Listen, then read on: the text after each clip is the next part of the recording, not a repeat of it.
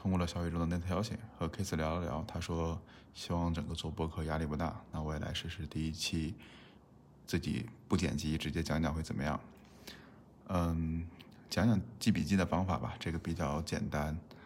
嗯，其实最早之前我其实不太会记笔记的，因为嗯不喜欢做日记嘛，然后平时也不会愿意去收藏一些，经常收藏一些东西，但是从来不看。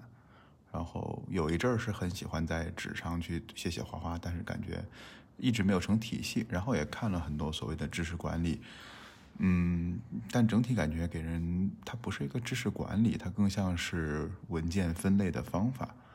然后，呃，这其中其实这些年对我影响最大的应该是尼克拉斯·卢曼了。然后，嗯，这位德国的社会学家和系统理论学家，嗯，比较厉害，因为他发明了呃 z e n d c a s t 的这种卡片和笔记法，也就所谓的现在的知识卡片啊什么的，都是从他这边来的。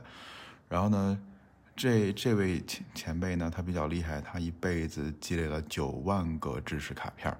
然后呢，写了六十本书和大量的出版物。然后，嗯，比较膨胀的一点是，六八年他在大学教授任职那个发表论文的时候，然后呢，别人问他说：“呃，你到底在研究什么？”然后他说：“我在研究社会学理论，然后花了三十年，但是我的成本是零。”对，所以就是比较是一个比较注重积累和高产的人。然后呢？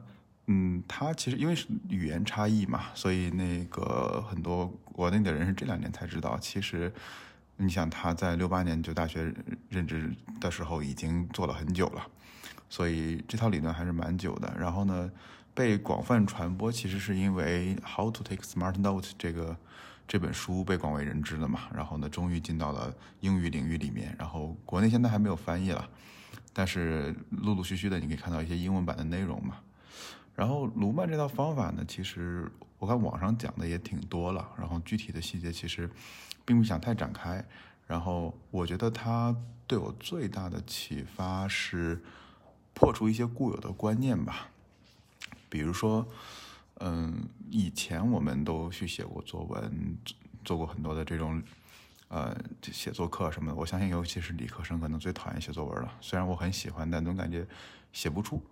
嗯，我记得可能在工作的前两三年的时候，很想去写文章，但是总是写不出，或者说每次写文章要花很多很多的时间去准备吧。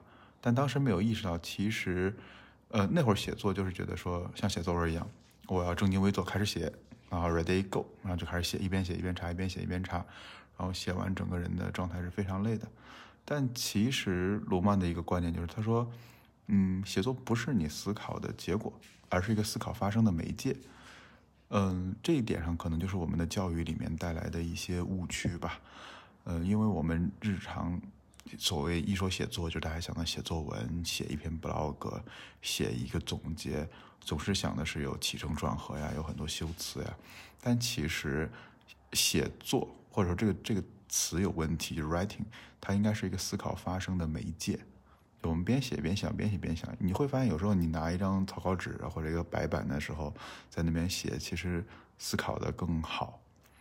然后这是一个点，然后第二个呢是关于创造力。嗯，以前我是学美术的嘛，然后呢，我们当时非常不避讳的一点就是说临摹，要临摹各种大师的作品啊，什么达芬奇啊、米开朗基罗。当然，虽然永远临摹不像了太太厉害了那些人。然后呢？嗯，我记得有一段时间我是在游戏公司里做原画的，当时的很大的问题就是，嗯，你其实你脑子里是空的。比如说那个策划跟你说，呃，我要画一个那个阿拉伯风格的建筑，嗯，其实你会非常的迷茫，因为阿拉伯建筑到底意味着什么？这些建筑到底有什么特别？你需要查找大量的资料，然后拿这些资料呢再结合可能其他策划的方案、游戏的设定，你才能画出来。嗯，其实你能看到很多的游戏啊、动画这种画面、画面驱动的这些内容上，他们都都是有这样或者那样的影子。因为最典型的就是采风嘛，我们每年可能会有一些去那种嗯风景优美的地方呀，或者一些传统的地方采风。当时大学里面，但是呢，你想我们一说创造，我们想的是都是从零开始的。哎，它是原创的，它每个字都是从零写的，是可能的吗？其实不可能的。我们的创作往往并不是对着一张白纸开始，然后呢，我们都是 base 在前人的基础上开始去创造的，或者这边改改，或者那边改改。你想，很多大师他们也是有继承的。我继承了谁，我开始发扬了谁。你想，整个法国的印象派这边，它也是一个派系嘛，因为他们是继承了一些东西，然后又又创造了一些东西，就是没有人能从零开始创造。然后这是第二个观点吧。嗯，第三个观点我觉得比较好玩，就是，嗯，我们不生产知识，我们只做知识的搬运工。呃，我觉得这是挺让人印象深刻的一点吧，就是。因为我们很多时候爱收藏，然后呢买课、买收藏，然后做呃上各种付费的，就买各种的资料啊，然后刻盘。那我当大学还经常刻盘，然后呢把硬盘装的大大的，买各种云盘存储 PDF。但实际上我们在干嘛？我们本质上其实没有没有在途中增加任何知识。我觉得很好玩，就是因为我在做一个笔记工具叫 Flowmo 嘛，然后很多人会说啊，那个你给我做一个功能吧，然后把我以前的笔记啊什么的都导进来。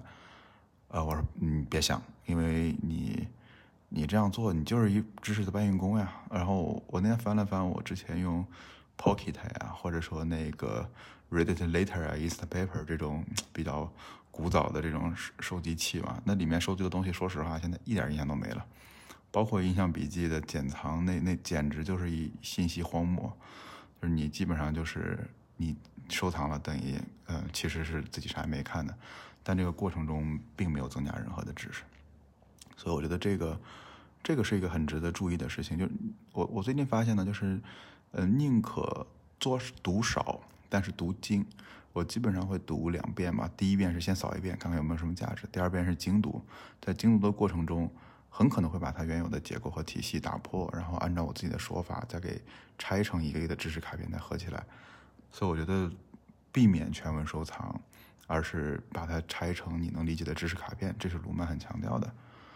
然后还有一点呢，就是分类啊，那个 MEC 啊什么的这些东西分类，这挺可怕的。说实话，我到现在也没分类分得好，而且你回到。我们客观来讲嘛，一般你看一个人的生活状态，咱都别说工作状态了。那家里面的书，谁是分的拿那个度为十进制，对？分的基本上家里的书按照颜色分，已经很算很强迫症了，对吧？其实这里有一个误区嘛，就是分类不应该像一个建筑，而它应该像一朵花。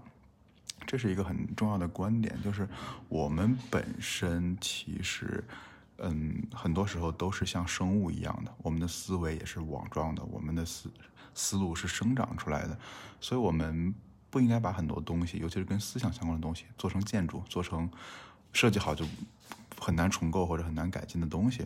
我们更应该其实把它理解为，嗯，一种生长出来的结构。因为你想，我们大脑里的神经回路嘛，它也是不断的加强减弱，加强减弱，用用进退废嘛，它也不是说，啊，我是一个什么样的结构，你必须从我这边走。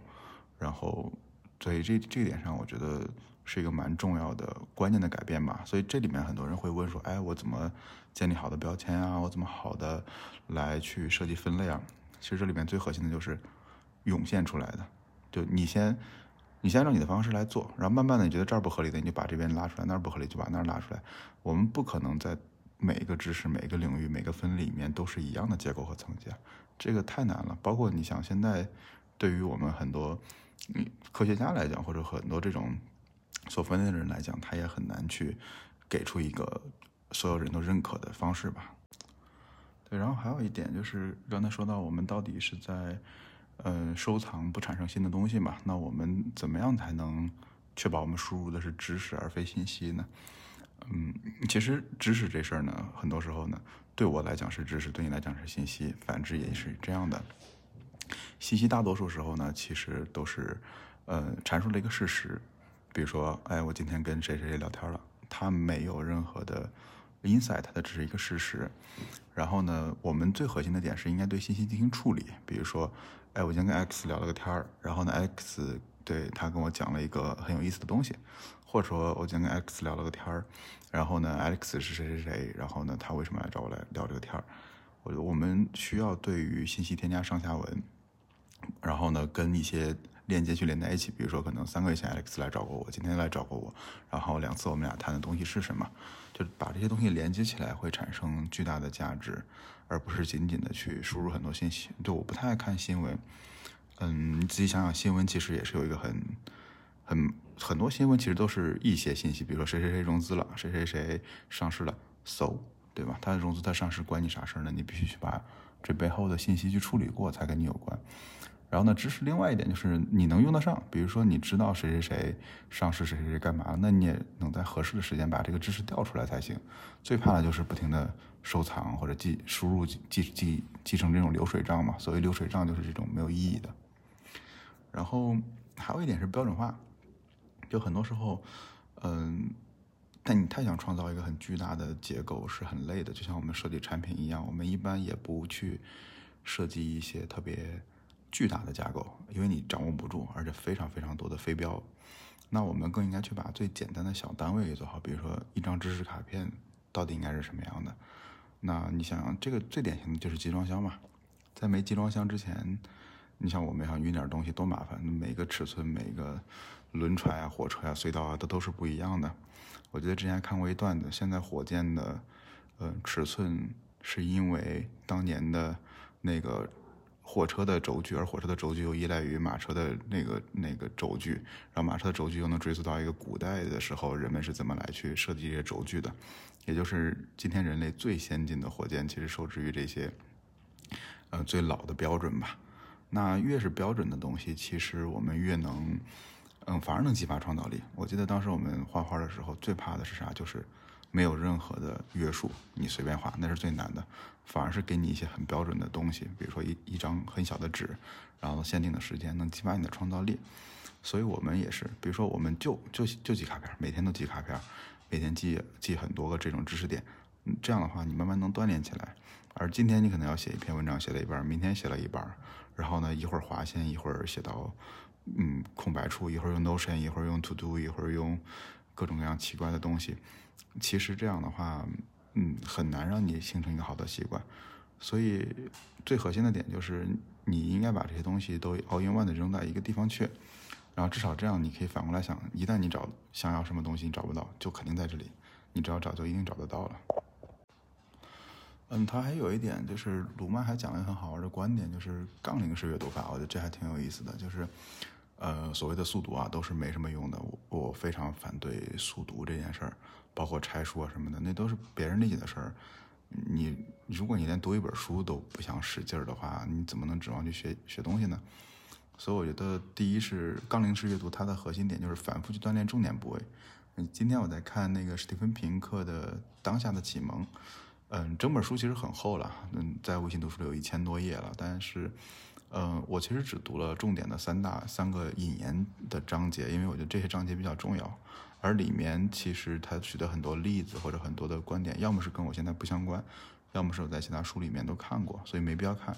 而反复来阅读，嗯，最核心的部分吧。比如说，嗯，他讲了有一段是关于那个呃人类的认知偏差的嘛，就是我们现在都会觉得，嗯，整个社会越来越不好了，但是我们自己日子越来越好。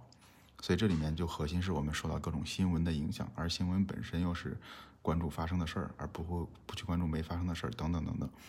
所以这里面就是我反复去读了这几章，甚至还做了一些笔记。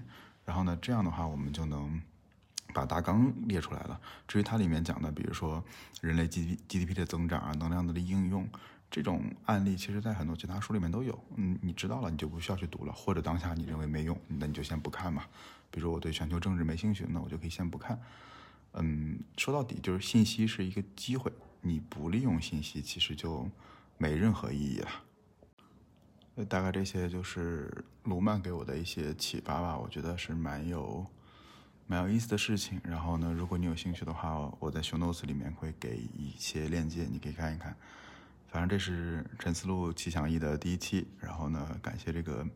这个名字呢，又是星宇帮我起的了。那产品这次的 logo 啊，弗洛姆的 logo 和伏魔的名字，都是星宇帮我起的，所以非常感谢他。然后就先到这里吧。